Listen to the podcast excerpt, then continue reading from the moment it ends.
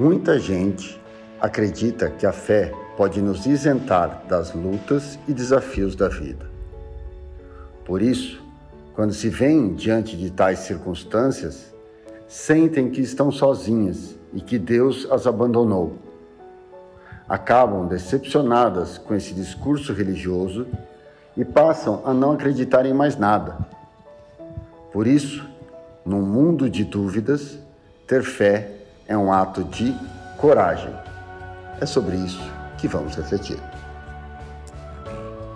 Ter fé é um ato de coragem. No mundo de questionamentos, ter fé é um ato de coragem. Eu quero ler um texto bíblico, carta de Paulo aos Coríntios, a segunda carta de Paulo aos Coríntios, capítulo. Opa, eu vi errado, perdão.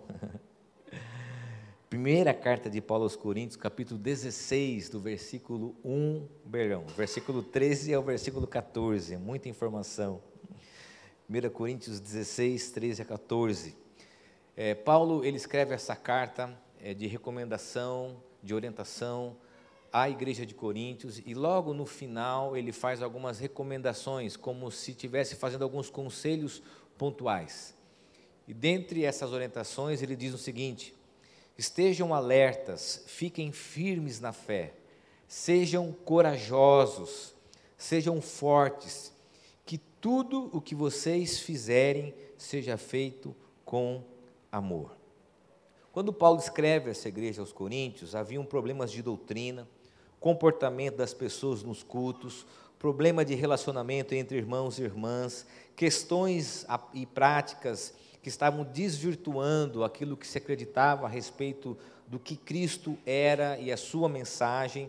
E quando Paulo escreve essa diversidade de conselhos, logo ao final, ele vai ser pontual nessas orientações que nós lemos. Alguns comentaristas vão dizer, estudiosos, que Paulo dá essas orientações finais como se fosse um procedimento para que tudo aquilo que ele havia ensinado, de alguma forma, influenciasse a comunidade de Corinto. Olha, as questões doutrinárias, olha as questões de relacionamento, olha os conflitos, olha as dificuldades. De alguma forma, vocês precisam estar alertas, atentos a isso. Tenham coragem para lidar com essas adversidades, tenham força para lidar com os problemas e façam tudo com amor. E diante dessa palavra do apóstolo Paulo, nós podemos considerar três princípios para compreendermos a fé como um ato de coragem. Em primeiro lugar, diante dos problemas, mantenha-se firme na fé. Paulo enfatiza esse conselho dizendo: fiquem firmes na fé. Essa firmeza que ele cita diz respeito e se refere ao conhecimento bíblico diante dos problemas doutrinários. Permanecer firme na fé, segundo alguns biblistas, se trata da estabilidade do cristão no firme fundamento que é Cristo. Cristo é o fundamento da nossa fé, ele é a base da nossa vida. Por isso, fé significa ter um firmamento, uma base sólida na pessoa e na mensagem de Cristo. O contraponto aqui da firmeza é a vulnerabilidade diante do conhecimento.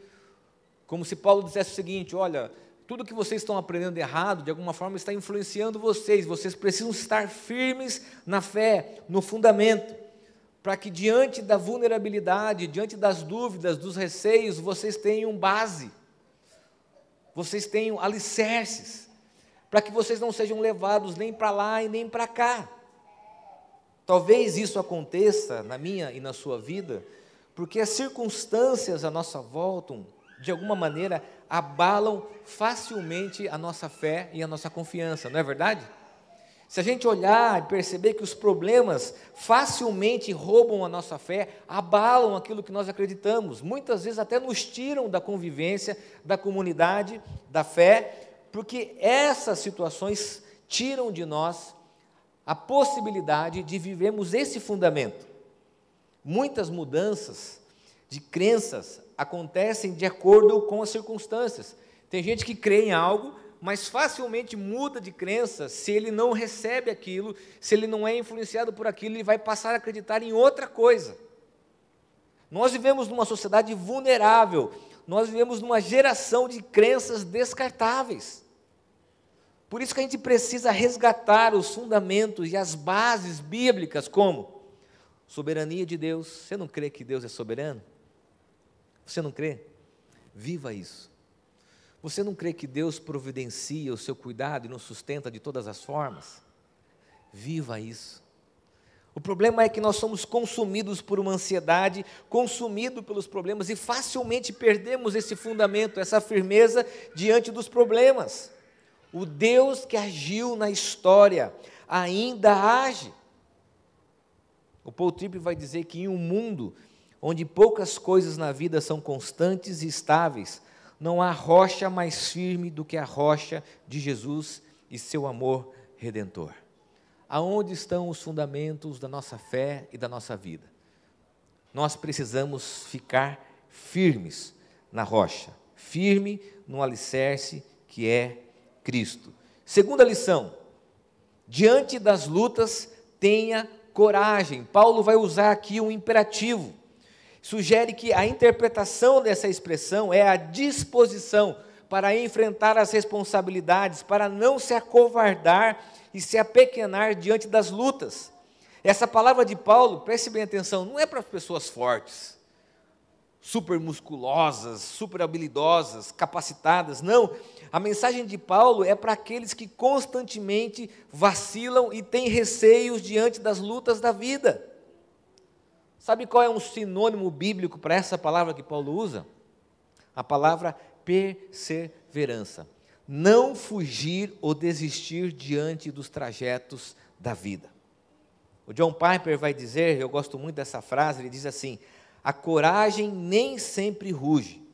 Às vezes, ela é a voz silenciosa ao final do dia que diz: Tentarei novamente amanhã. Aqui comigo, preste bem atenção. Você já pensou em desistir? Você já pensou em jogar as coisas para o alto? Em alguns momentos da nossa vida, a gente recua por não ter coragem para seguir em frente. A gente prefere conjugar os nossos medos e receios do que enfrentar as situações. E a coragem bíblica, preste bem atenção, é a nossa disposição, juntamente com a convicção da companhia e da presença de Deus nas nossas vidas. Afinal, a gente não está sozinho. Deixa eu usar aqui uma imagem para você. Existe uma categoria que a gente aprende na teologia que é hermenêutica. Vou explicar é a maneira que nós lemos o texto, o contexto e a mensagem daquele texto e contexto é trazida e atualizada nos dias atuais, ok? Essa hermenêutica e esse exercício de compreender o texto, respeitar o texto, também se dá de forma visual, ao imaginarmos esse texto, de como a narrativa bíblica se compõe. E todas as vezes que nós olhamos para textos bíblicos que falam sobre coragem na Bíblia, a imagem que nós temos não é de Deus empurrando eu e você para os problemas, dizendo assim: se vira, vai lá, coragem. A ilustração que eu usei com todo cuidado é mais ou menos de alguém encorajando e dizendo o seguinte: vai lá, lute sozinho. Se a gente imaginar um octógono, alguém empurrando você dentro do octógono, dizendo assim: ó, vai lá, luta, força, coragem. Na narrativa bíblica não é essa a imagem que nós temos. Deus não está empurrando eu e você para os problemas, gritando coragem, baseado na sua disposição. Preste bem atenção, Deus está dizendo para você o seguinte, olhando para você à distância e dizendo assim: pode vir, tenha coragem, venha. Eu sei o trajeto, eu sei o caminho, você pode vir, coragem. Nessa imagem, nessa visualização, Deus não está indiferente às suas lutas, Ele está dizendo para você: pode vir, tenha coragem, porque eu sei o que vai acontecer. E a narrativa bíblica é que Deus esteve, Deus está e sempre estará em nossa companhia. E nessa ilustração do octógono que eu te falei, Deus estaria dentro do octógono dizendo para você: meu filho, pode entrar aqui dentro, vamos lutar junto, pode vir que nós vamos lutar juntos. É nisso que reside a nossa coragem. Que nenhuma luta que enfrentamos, lutamos sozinhos. Nenhuma dificuldade, nenhuma circunstância, passamos por ela sozinhos. Eu me lembro de uma experiência que é um princípio para a nossa vida, alguns aqui já ouviram falar sobre isso. Nós estávamos no final é, do diagnóstico do Enzo, na gravidez do nosso segundo filho, fazendo diversos exames, e deixo ser muito sincero, nós oramos muitas vezes por cura, para que Deus curasse nosso filho. A gente tinha recebido mensagem, ligação, até de outros países, dizendo: olha, o seu filho vai ser curado. A gente se agarrava naquilo. Deus vai curar o nosso filho, Deus vai curar o nosso filho. Mas Deus não curou o nosso filho. E eu me lembro que no último exame, que ia decidir o que ia ser feito, como ia ser feito, nós estávamos descendo o benefício portuguesa no elevador, chegamos no térreo, a minha sogra sai do elevador, vira-se para nós e diz o seguinte: a cura é lutar. A partir de agora, a cura é lutar. Muitas vezes a gente acha que a fé nos livra dos problemas. A gente busca uma fé que nos aliena.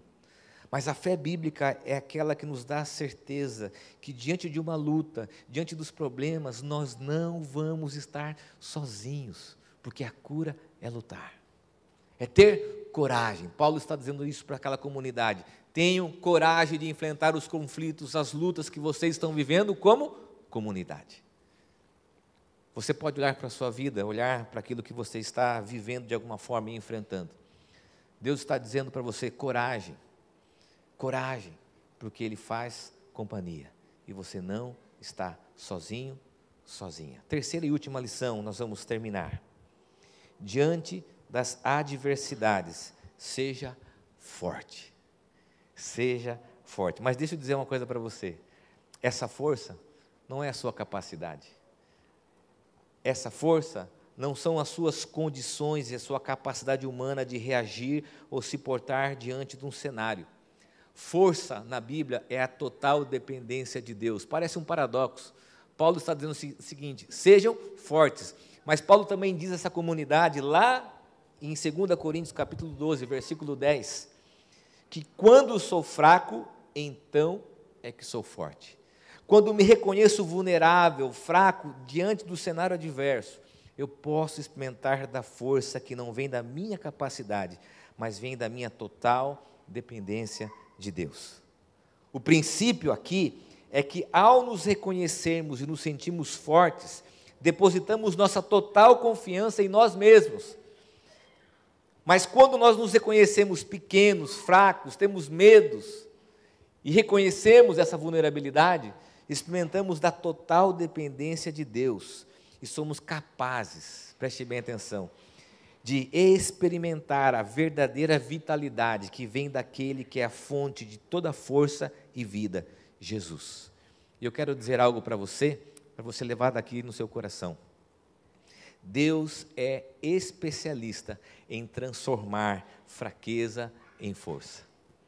Deus é especialista em transformar fraqueza em força, vulnerabilidade em testemunho. Vulnerabilidade em testemunho. Paulo vai dizer ao final que tudo o que vocês fizeram sejam feito com amor. Sabe por que Paulo diz isso? Porque coragem e perseverança com amor se dá para nós não sermos orgulhosos. É preciso amor para ter coragem, para não ser orgulhoso. É preciso amor para ter força, para não ser prepotente. É como se o amor fosse o moderador dos excessos, para que alguém não se exceda na sua força e na sua coragem e agrida e desrespeite. Paulo diz: a tudo que vocês fizerem, a coragem, a disposição, a força, com amor. Porque esse amor vai moderar e vai ser o motivador daquilo que precisa ser vivido e enfrentado. Quero terminar essa mensagem pedindo que o pessoal venha aqui, nós vamos cantar uma canção que fala sobre fé. Preste bem atenção. Fé é o reconhecimento de que, diante de muitas circunstâncias, nós não conseguimos resolver sozinhos. Você não consegue. Quando a gente olha para a história bíblica, a gente encontra, por exemplo, Davi enfrentando o gigante Golias. Ele brada em alta voz: Eu vou contra você, não contra armas, ou com armas e espadas. Eu vou contra você em nome do Senhor. Essa expressão quer dizer total dependência de Deus diante das adversidades. A coragem reside no fato de que nós não estamos sozinhos. A força reside no fato de que a nossa total dependência vem dele. Você consegue olhar para os cenários da sua vida que você precisa enfrentar? as lutas que amanhã, daqui a pouco, daqui a alguns minutos, você vai precisar viver, tratar diante dessas situações. Fé para ter coragem, fé para ter força e experimentar do total cuidado de Deus. Feche teus olhos, eu quero orar com você. Eu sei que nós temos medos, receios, muitos, muitos receios, mas nós precisamos crer que a fé, a fé em Cristo, nos coloca diante do fato de que nós não lutamos sozinhos. Que a promessa da companhia, do sustento, da providência de Deus nos dá a convicção de que nenhuma luta nós enfrentamos sozinhos. E que mesmo que a gente se sinta fraco, vulnerável, Deus é nossa força. Ele é a nossa força para enfrentar um conflito num relacionamento que você já pensou em desistir, para enfrentar os problemas que muitas vezes surgem, a força que vem de Jesus, a força que vem do Senhor. Pai, que essa palavra traga-nos ânimo para experimentar o que de fato é a tua palavra, não na nossa própria capacidade, mas na certeza de que só o Senhor, só o Senhor é fonte de força e de coragem. É o que nós oramos em nome de Jesus. Amém.